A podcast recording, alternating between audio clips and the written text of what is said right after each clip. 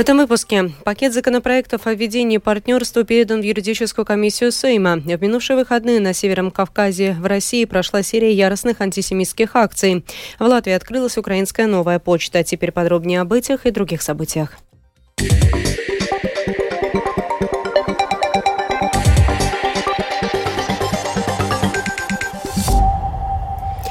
Сегодня движение «Дзивис Бедра» передало Министерству юстиции письмо, в котором призывает министра юстиции Инессы Лыбиню Эгнера направить регулирование гражданских союзов в Сейм. Принятие этого закона увеличивало бы уровень правовой, экономической и социальной защищенности всех семей, в том числе и однополых союзов. В то же время министр сегодня передала в юридическую комиссию Сейма на оценку пакет законопроектов, предусматривающий введение в Латвии Института партнерства. Подробнее об этом в сюжете Михаила Никулкина.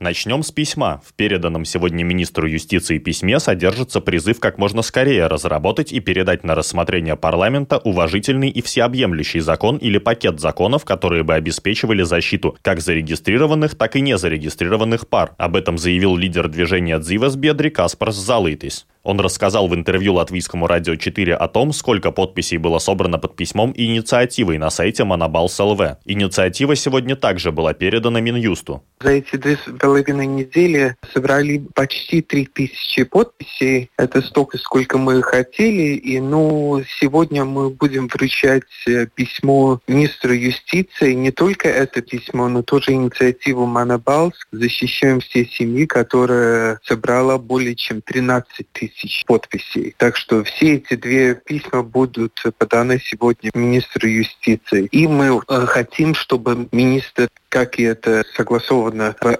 одних из приоритетов государства, чтобы она начала процесс, чтобы при, приняли закон о гражданских союзах. Параллельно этому сегодня министр юстиции Инесса Лыбиня Эгнера подала на рассмотрение юридической комиссии Сейма пакет законопроектов, который предусматривает введение Института партнерства в Латвии. Пакет законопроектов основан на решении суда Сатверсме от 12 ноября 2020 года. В нем суд просит обеспечить юридическую, экономическую и социальную защиту близких личных отношений двух людей. Включенные в пакет поправки также предусматривают заключение и расторжение партнерства у нотариуса. После оформления статуса у одного партнера будут права принимать решения, связанные с лечением второго партнера, если тот не будет способен сам о себе позаботиться или свободно выражать свою волю. Кроме того, партнеры смогут получать социальные гарантии, например, получать пенсию партнера, не выплаченную до его смерти, и претендовать на налоговые льготы для взаимных подарков или общих кредитов. Планируется, что поправки о введении института партнерства вступят в силу с 1 июля 2024 года.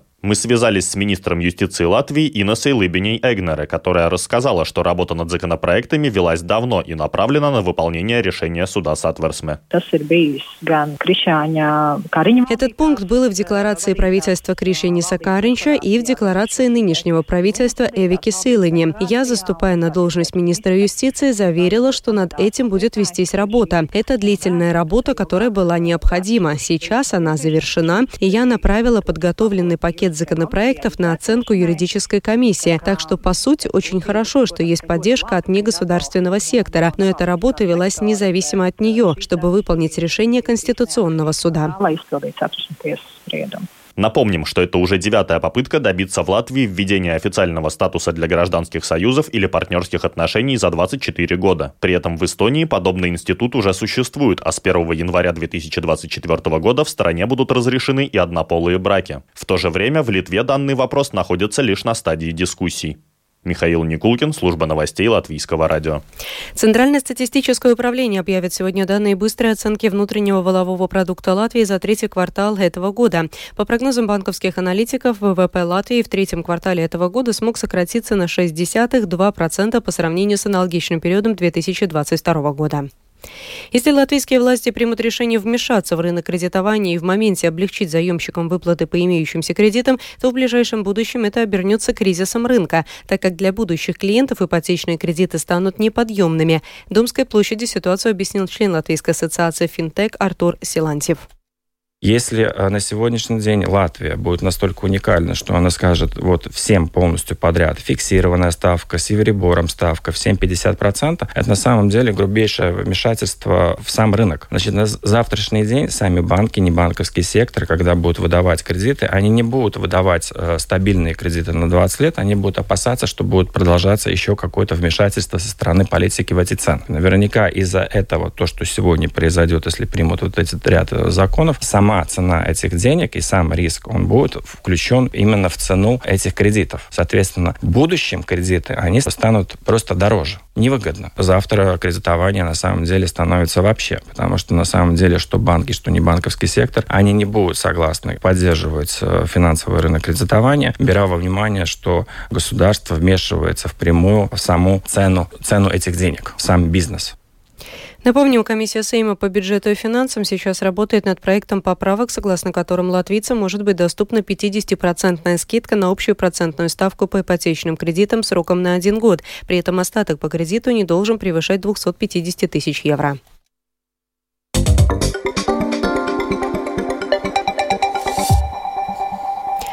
К зарубежным новостям. В минувшие выходные на Северном Кавказе в России прошла серия яростных антисемитских акций. Так, в субботу в дагестанском Хасавюрте прошел стихийный митинг местных жителей у отеля «Фламинго».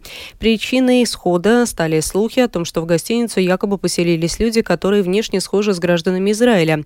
В свою очередь, в воскресенье до тысячи участников антисемитской акции наводнили международный аэропорт в Махачкале. Толпа добивалась так называемой выдачи граждан Израиля, которые якобы прилетели рейсом из Тель-Авива. В Израиле заявили о погромщиках и диком подстрекательстве. Тель-Авив призвал Москву обеспечить безопасность своих граждан и евреев после штурма аэропорта Махачкалы и столкновений на почве антисемитизма. Между тем, в иудейской общине допустили эвакуацию с территории российского региона. Тему продолжит Рустам Шукуров. Как сообщает русская служба BBC, в воскресенье днем в дагестанских телеграм-каналах начали распространяться сообщения о том, что на регулярном рейсе из Тель-Авива якобы должны прилететь беженцы, которые будут жить в республике. Вскоре после этого в аэропорту Махачкалы стали собираться местные жители. Некоторые пришли с флагами Палестины. Изначально протестующие в поисках граждан Израиля начали требовать документы у людей, выходящих из здания аэропорта. Позже сотни людей ворвались в терминал аэропорта Махачкалы и на взлетно-посадочную полосу. На кадрах, распространенных в соцсетях, в толпе были видны плакаты с надписями «Где-то убийцам нет места в Дагестане» и «Мы против еврейских беженцев». Судя по видео, участники антисемитских беспорядков штурмовали самолет авиакомпании Red Wings, пытаясь пробраться внутрь по его крылу. Появились также видео так называемых допросов людей, которых принимали за евреев. Как пишет ряд телеграм-каналов, в здании аэропорта погромщики устроили так называемые обыски. Испуганные сотрудники прятались в служебных кабинетах. На еще одном видео, снятом из салона самолета, видно, как по территории аэропорта бегут мужчины, и слышно, как командир корабля по громкой связи просит пассажиров оставаться на своих местах и не пытаться открывать двери самолета. На улице разъяренная толпа, которая не знает, откуда мы прибыли и зачем. Вполне возможно, мы тоже попадем под раздачу, в частности, говорит он. На еще одном видео люди стоят на трапе самолета по направлению, к которому бегут мужчины. «На борт! Быстро все на борт!» – кричит, судя по всему, Стюарт. По данным телеграм-канала «База», в аэропорт Махачкалы после начала беспорядков были направлены около 500 полицейских из других городов Дагестана. Как указывает Евроньюз, Минздрав Дагестана сообщил о 20 пострадавших, среди них как полицейские, так и гражданские лица. Между тем, портал «Медуза» сообщает о задержании 60 участников беспорядков. Также сообщается, что Следственный комитет России по Дагестану возбудил уголовное дело по статье о массовых беспорядках. Глава правительства Дагестана Абдул-Муслим Абдул-Муслимов между тем призвал к более серьезному контролю за социальными сетями. Социальные сети сейчас являются, будем говорить, такой Э, таким рупором они призывают всех туда, куда надо и не надо.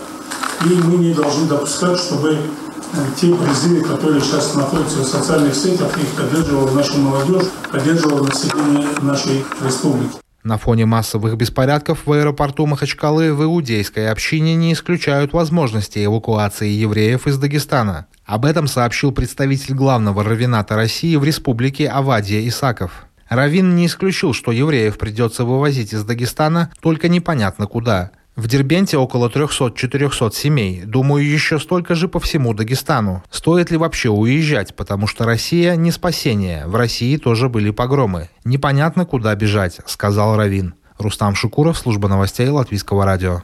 Сотни пациентов застряли в больницах на севере Газа и физически не могут переехать на юг, заявил доктор Ближневосточного агентства ООН по помощи палестинским беженцам и организации Рабукт в секторе Газа. В воскресенье Израиль распорядился эвакуировать больницу, поскольку поблизости идут бои, сообщил палестинский Красный полумесяц.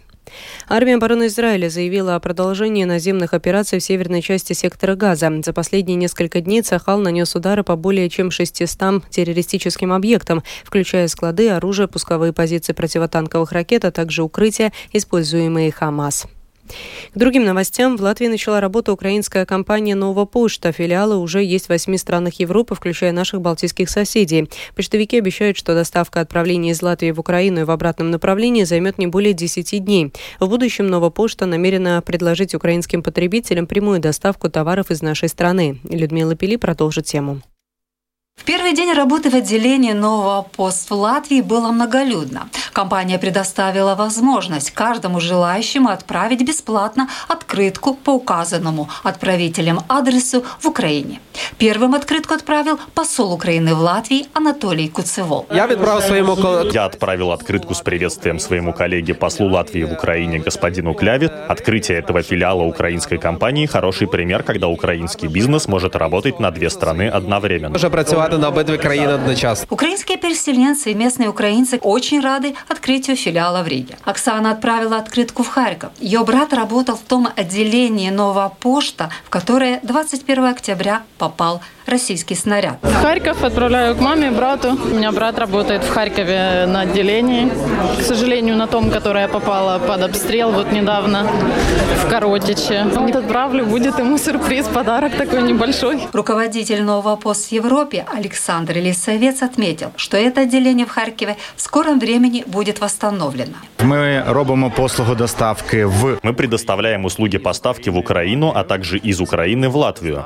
Украинцы, которые сейчас сейчас находятся в Латвии, имеют возможность отправлять или заказывать какие-то вещи из дома. Для латвийцев это тоже возможность. Во-первых, отправить что-то в Украину. Уже скоро мы будем предлагать сервисы доставки между Латвией и европейскими странами, в которых есть отделение новой почты. Это Молдова, Румыния, Польша, Германия, Чехия, Словакия, Литва и Эстония. Директор нового пост в странах Балтии Светлана Книжка отметила, что 90% клиентов компании – это украинцы. В то же время, по ее мнению, открытие филиала в Риге будет содействовать и развитию бизнес-контактов между Латвией и Украиной. Мы надаем послуги не Мы предоставляем услуги не только для частных лиц, украинцев, но и для латвийцев, а также для представителей латвийского бизнеса.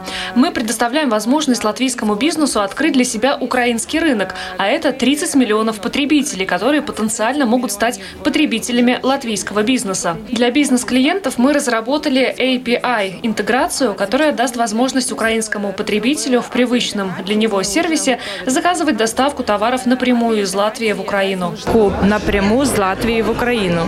Людмила Пилип, Латвийское радио 4.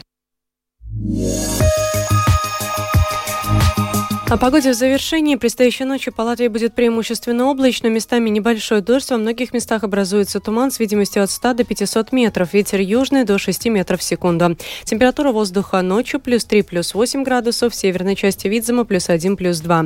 Днем будет пасмурно, дождь. На западе затяжные сильные дожди. С утра местами сохранится туман. Ветер южный до 7 метров в секунду. Температура воздуха днем составит плюс 7, плюс 11 градусов. В Риге будет преимущественно облачно. Время от времени не незначительные дожди, после полудня затяжные дожди. Ночью и утром туман. Ветер южный 2-7 метров в секунду. Температура воздуха ночью в столице составит плюс 6, плюс 7 градусов, днем плюс 8, плюс 10. Медицинский тип погоды ночью второй благоприятный, днем третий неблагоприятный. Это была программа сегодня в 13, 30 октября. Продюсер и ведущая выпуска Екатерина Борзая.